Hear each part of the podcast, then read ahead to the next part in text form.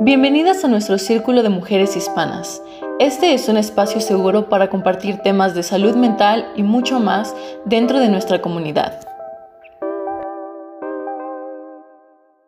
Hoy vamos a hablar de la pérdida y del duelo todos hemos estado en algún punto de la vida en que hemos sufrido o vamos a sufrir pérdida. Por consecuencia, atravesaremos un duelo. El duelo es una respuesta natural a la pérdida de algo o de alguien que fue importante para nosotros. Cuando estamos en medio de este proceso podemos sentir todo tipo de emociones y podemos estar como en una montaña rusa de emociones. Podemos estar enojados, tristes, cansados. A veces puedes sentirte que estás bien, a veces puedes sentirte feliz. El duelo a veces puede durar días, puede durar meses, puede durar hasta para algunas personas años. A veces no se habla tanto de eso generalmente le dan un año al duelo, pero muchas personas dicen que para ellos fue más, para ellos fue menos, entonces es importante notar eso. Y otra cosa importante es que generalmente cuando pensamos en duelo, lo que se nos viene a la cabeza es la muerte. No se detiene ahí la pérdida ni el duelo. Entonces puede pasar cuando hay una ruptura, cuando hay un divorcio, cuando hay una enfermedad, ya sea nuestra o de algún ser querido, cuando perdemos un trabajo, Ah, cuando pierdes una amistad o, después de un trauma, perder tu sentido de seguridad. Entonces puede venir de muchos lados y es importante reconocer que no solo es la muerte, porque tal vez esto minimiza el impacto de nuestra pérdida cuando no es solamente una muerte. Y darnos cuenta que puede venir de otras fuentes y que se ve diferente para todos, nos puede ayudar a lidiar de una manera más saludable con el duelo y con la pérdida.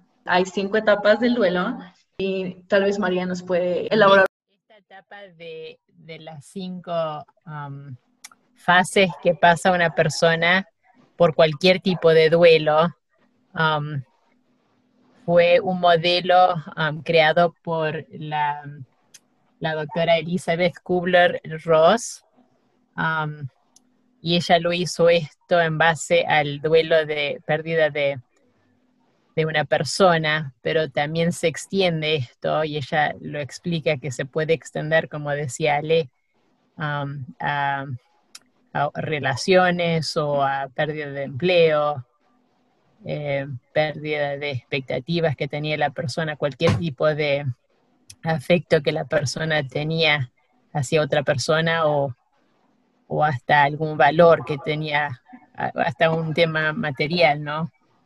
Y explican que estas fases um, no necesariamente van en este orden, que empieza con la negación y segundo es la ira y tercero es la negociación. Y así no, no necesariamente es así, sino que se pueden saltear um, y se pueden hasta volver a repetir una y otra vez. Um, aunque llegues a la aceptación, después a lo mejor el ser humano vuelve a la negociación o a la ira o así sucesivamente, entonces vamos salteando. Um, y para explicar un poquito cada uno, la negación um, pasa, es un, mecanismo de defensa de las personas que al negar la realidad um, se puede amortizar el golpe de la emoción fuerte, es como que se pospone Um, y es como un tipo de homeostasis que llevamos um, internamente eh, y es básicamente automático, no necesariamente sabemos cómo vamos a actuar, a veces hasta nosotros mismos nos sorprendemos de cómo actuamos, ¿no? So, es, más, es básicamente un mecanismo de defensa para aplazar el dolor. Um, y obviamente esta etapa no es muy duradera porque eh, cuando hay una pérdida hay un choque de realidad con el, mecanismo de defensa. Um, por otro lado, la ira tiene que ver con las emociones de rabia y resentimiento y funciona esto, um, básicamente la emoción del enojo, del coraje, tiene que ver con la injusticia. Um, entonces hay una frustración que no se puede hacer nada para arreglar o resolver la pérdida. Um, y bueno, la, muerte, e, por ejemplo, en la muerte se percibe como resultado de una decisión y por eso se buscan culpables. Um, porque es una carga emocional muy fuerte esta etapa y va y viene también.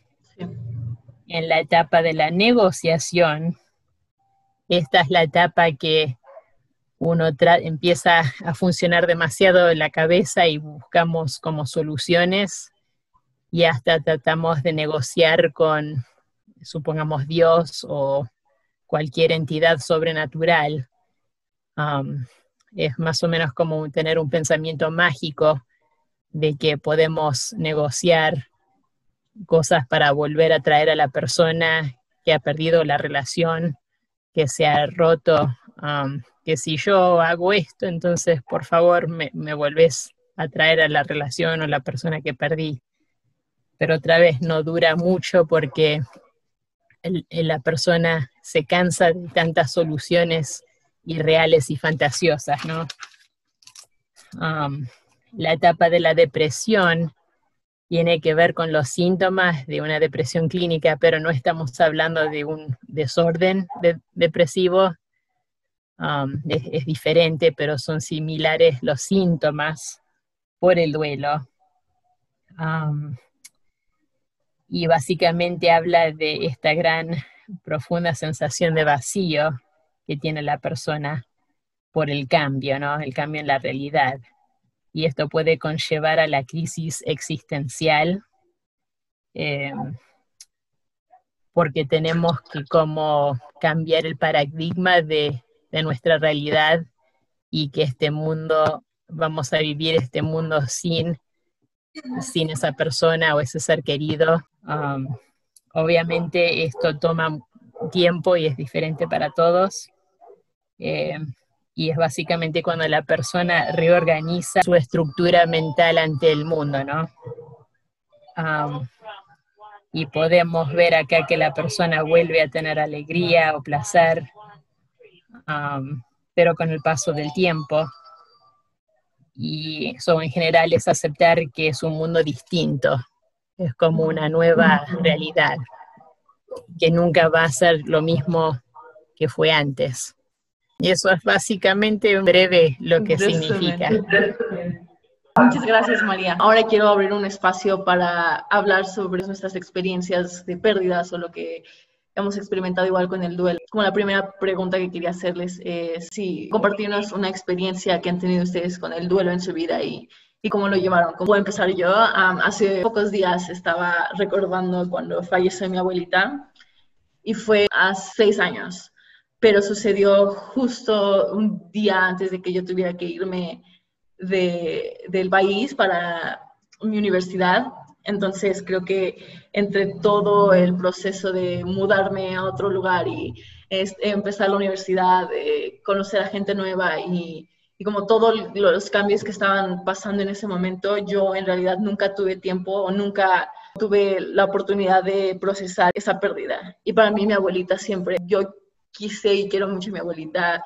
De niña pasé muchísimo tiempo con ella y, y, así, fue una figura muy importante para mí en mi vida, pero el hecho de, de, nunca poder sentarme a pensar sobre eso, creo que en verdad hizo que las cosas fueran más difíciles para mí. Y también creo que no ayudó mi personalidad de, si me siento triste, no, no, no, tengo que levantarme y estar bien, ¿no? Y eso lo hizo también un poco más difícil para mí. Sí, es, es es increíble cómo cada persona lo, lo experiencia de diferente forma, ¿no?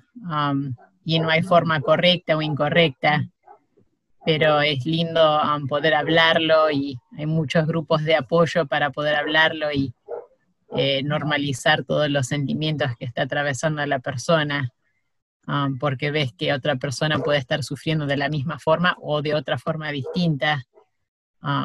So el apoyo es, es gigantesco. En mi caso sí he tenido muchas pérdidas familiares, este, desde mis padres hasta mis hermanos, pero al igual desde niña, este, las amigas que tuve, eh, todas al final cambiaban de ciudad.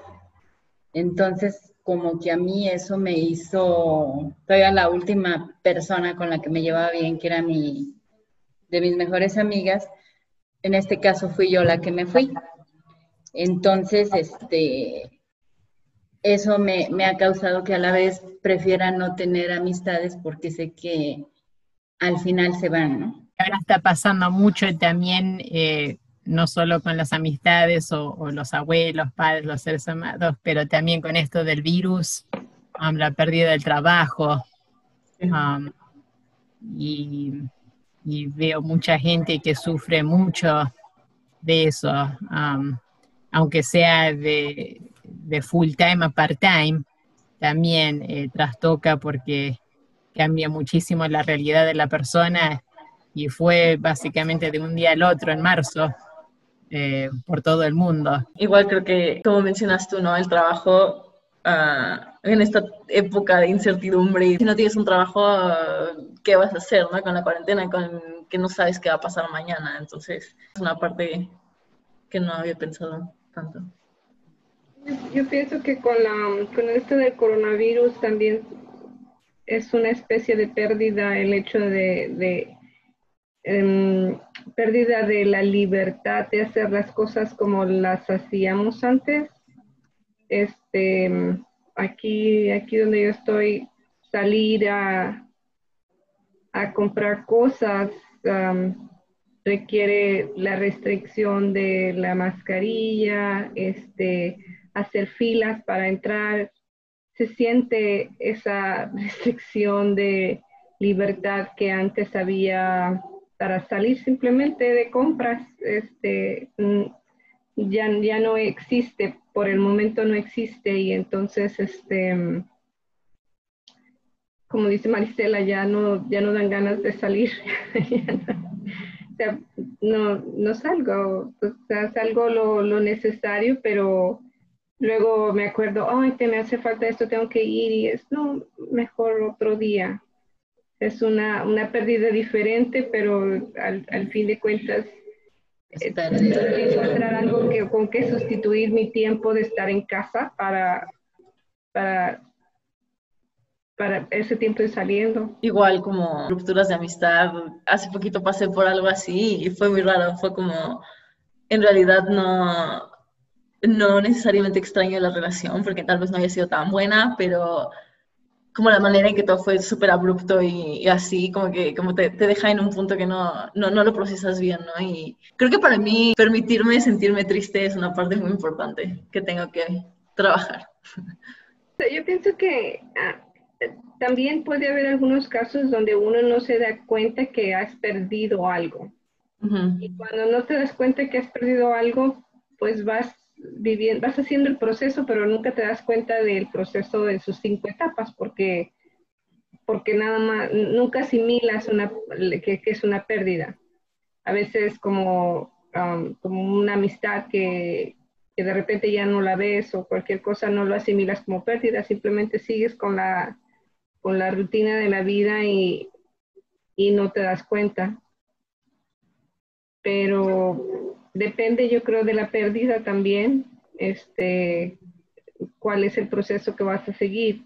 Como en el caso mío, que yo digo, bueno, para mí se siente como pérdida ya no poder salir, pues simplemente tuve que encontrar algo para complementar mi tiempo de algo que hacer en casa, este, para no sentirme abrumada de estar en casa y no poder salir o estar pensando, ah, tengo que hacer tantas cosas y no salgo. Esa, sería mi, cuestión. Para mí es el apoyo y, que otro valide lo que uno está pasando. Um, y al contrario, cuando no te validan o no te entienden, um, como lo que pasó, eh, esto del racismo, supongamos acá en Asheville, eh, que, mueren estas personas a manos agresivas de los policías y todo ese lío, y que el gobernador, supongamos, o el presidente o, gente no, no, no valide o no, no parece que no escuchan y parecen que no son personas, eso hasta como que me duele más a mí. Aunque no me haya pasado a mí, solo el, el hecho de que eso esté pasando en el mundo me duele muchísimo y siento como un doble, doble duelo, que no solo esa persona murió, pero un duelo de de otro tipo de, mundo, de, de, una humanidad que no esperaba que existía tanto, ¿no? Eh, realmente yo creo que pocas veces nos damos cuenta que fue una pérdida, ¿no? ¿Por qué? Porque al principio a lo mejor empezamos hablándoles, ya no las vemos a las personas, ¿no? En mi caso, pero por lo menos una llamada y eso te ayuda. Pero al final, al igual se van acabando hasta las llamadas. Entonces es este un poco complicado eso. y, no hay una forma, ¿no? En cuestión de, de las pérdidas familiares, pues simplemente para mí se dejó pasar la vida, que era, eh, yo cuando eh, conocí de Dios de otra forma, este, yo entendí que la muerte era un proceso. Entonces, para mí la muerte ya no la veo como, como una tragedia, ¿no? Sí, sí me duele y muchísimo, pero es diferente ya como la vida. Para mí ya la veo como un proceso, no como una desgracia. Entonces, este, pero las pérdidas cuando dejas de ver a las personas que, que sabes que no se han ido, ¿no? Completamente, sí duelen también, este, porque las extrañas y, y aunque hables ya, ya no es lo mismo, ¿no? Porque ya no hay esos lazos. Entonces sí, va, va cambiando todo y, al igual, ¿no? Por decir los, los trabajos, o sea, todo lo vas viendo como una etapa, ¿no? De hoy tuviste, mañana no, y, sigue la vida, la vida continúa, porque en cierta forma eso te enseñaron, ¿no? que no te puedes caer, sino que por el contrario siempre tienes que levantarte, sobre todo si hay gente a tu alrededor, que es a la que tienes que animar, y, y ahí es donde a veces vienen las emociones encontradas, porque no puedes expresar realmente lo que sientes, porque yo creo que hasta nosotros mismos, sobre todo en México, es de, ay, no te victimices, ¿no? O sea, ya, ya pasó, llórale y adiós, ¿no? Y no es así, o sea, sí hay que vivir etapas, ¿no? Eh, por decir, yo cuando mi mamá, me acuerdo que lloré todo un, cinco horas, así a lo máximo, ¿no? Y ya después de ahí ya no le lloré, pero esas cinco horas fue de, de quería estar sola y estuve sola y lloré todo lo que pude para que nadie me dijera, no llores esto, o sea, no quería ni que me consolaran, ¿no? Simplemente yo quería sacar mi, mi tristeza y fue de esa forma, con llanto. Y lo decís como que lo que acabas de decir me parece como que lo, lo ves de una forma transformativa, ¿no? Eh, cuando decís que es un proceso? Para mí lo más útil que he encontrado es hablar con alguien de eso, aunque no sea tal vez como para llorar o para decir como estoy muy triste, solamente como hablar de lo que pienso o hablar de lo que sentí o siento, me, me, ayuda solamente a como comprender mis propios pensamientos, comprender mis propios sentimientos y ya después que lo hablo como que ya, no sé, pero ya no, ya no duele igual, como que ya hay tantito como claridad, ¿no? Y lo menos útil que hago es intentar solucionarlo todo de mi cuenta en mi cabeza.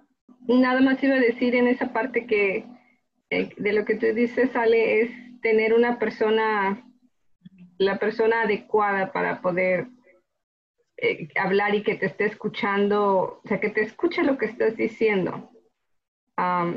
porque luego solo es tenía una amiga que parece como que cada una de las dos tenía su propia conversación. Y a veces yo le quería platicar algo y ella parece, parecía como que no me escuchaba. Ella me contaba, me contaba otra cosa de ella y, y, y nunca tuvimos una conversación. O sea, hablábamos todo el tiempo, pero nunca hubo una conversación mutua. Sí. Cada quien tenía su tema. Sí, sí, sí. Ah, cuando hablas de este tipo de cosas te pones en un punto vulnerable, ¿no? Y cuando es de género opuesto, por ejemplo, cuando un hombre se, se, presenta vulnerable a una mujer, a veces es muy difícil para una mujer no restar a su hombría, ¿no? Y, y son pensamientos que no, no, no, son correctos, pero es difícil no pensar así. Y para un hombre es muy difícil que una mujer esté enfrente de él siendo vulnerable y él no querer arreglarlo, él no querer dar una solución. Generalmente solamente quiere ser escuchado. Entonces, creo que parte de, de, todo esto es también igual aprender a escuchar mejor y permitirle a las personas ser vulnerables enfrente de ti sin restar valor o querer solucionar. Ya hablamos un poco de la muerte y de este tipo de pérdidas. Ah, en pérdidas que no son de este tipo, ¿qué, ¿qué dirían que es diferente en el tipo de dolor o en el tipo de experiencia? Con la muerte siento que es algo muy final, ¿no? O sea, cuando una persona muere, pues sí te va a doler y es diferente cuánto tiempo te va a doler y cómo te va a doler, pero ya no hay algo que puedas hacer en ese punto. Y cuando es, como decíamos, ¿no? una amistad que se pierde, es diferente porque sigue como en, la parte de atrás de tu cabeza todo el tiempo, como, mm, tal vez pude haber hecho algo diferente o tal vez debería hablarle o, o, eh, sigue ahí, ¿no? O como con un trabajo igual. Si todavía no has conseguido un trabajo, todo el tiempo está en tu cabeza. La enfermedad de alguien que tal vez lo, lo ves como deteriorarse poco a poco, es algo que sigue constante. Entonces, para mí es eso, la finalidad versus algo que es que sigue permanente ahí. Yo creo que este es un proceso bien personal. Yo creo que alguien podría decir, no sé, perdió una relación y puede ser la muerte para alguien, alguien que pierde una relación que ha querido mucho, no sé.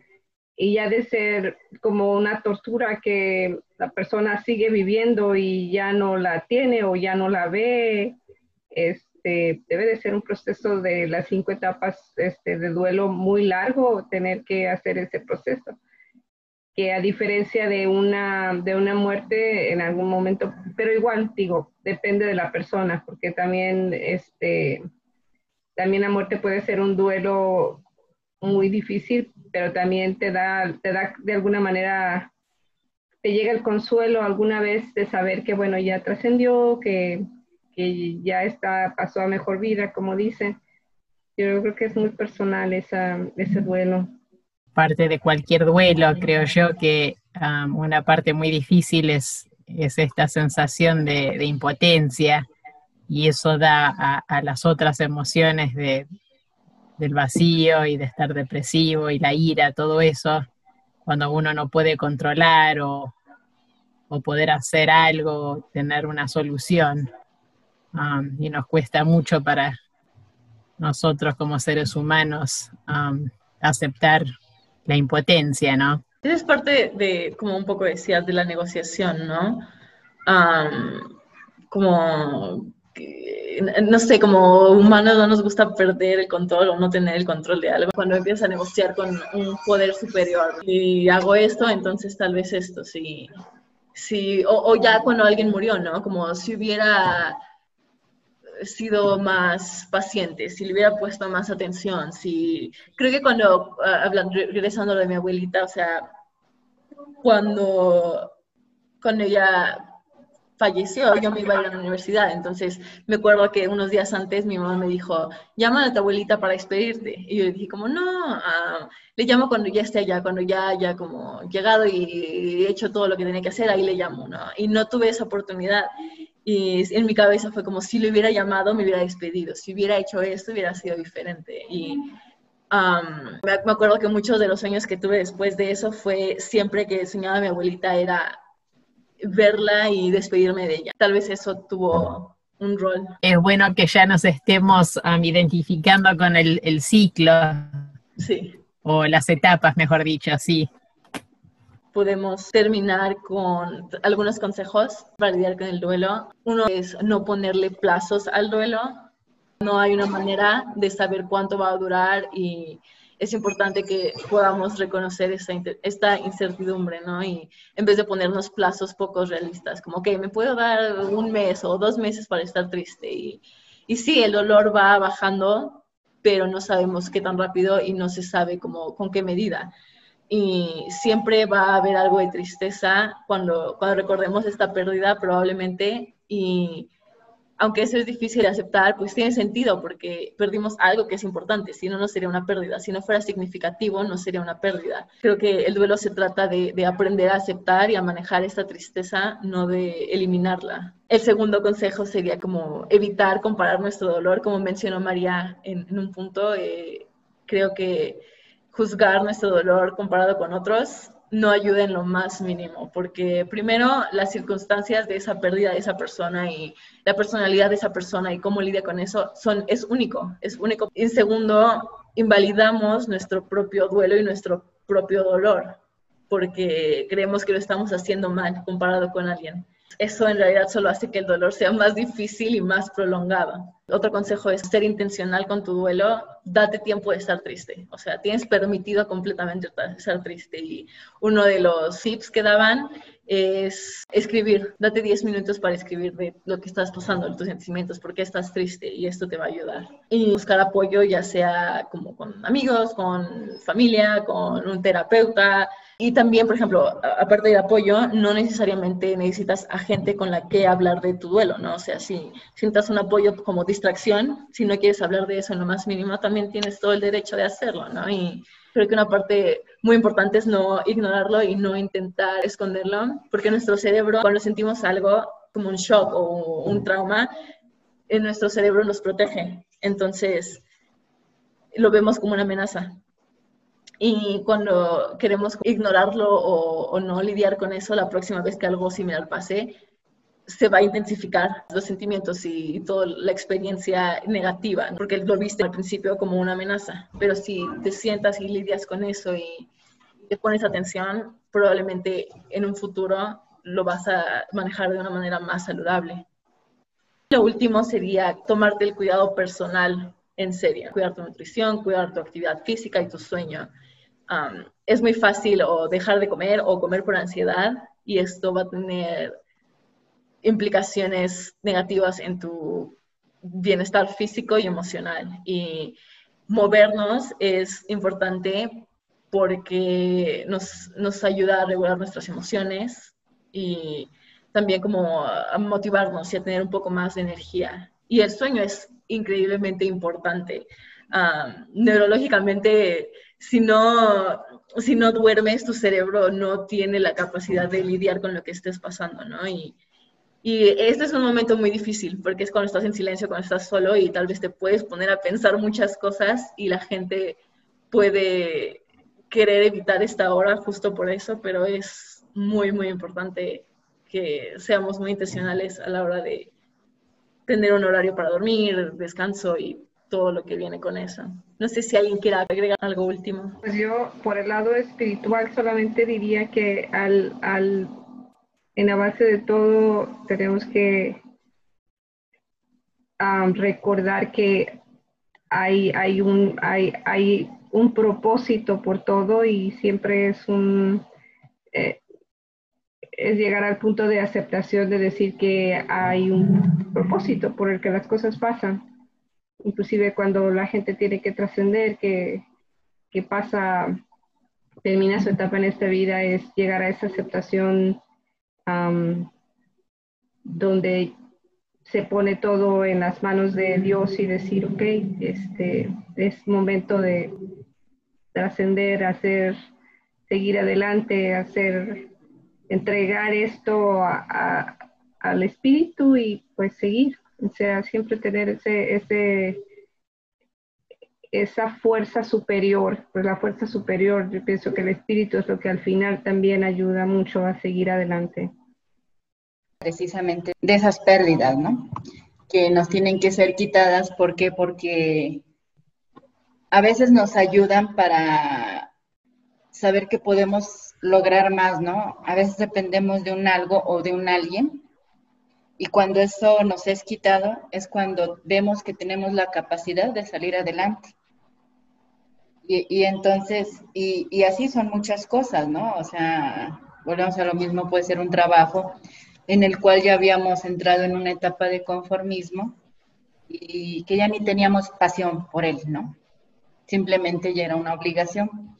Perdiste la pasión de, wow, ir al trabajo y algo nuevo, hacer cada vez mejor las cosas, ¿no? Y después terminas nada más haciéndolas, ¿no?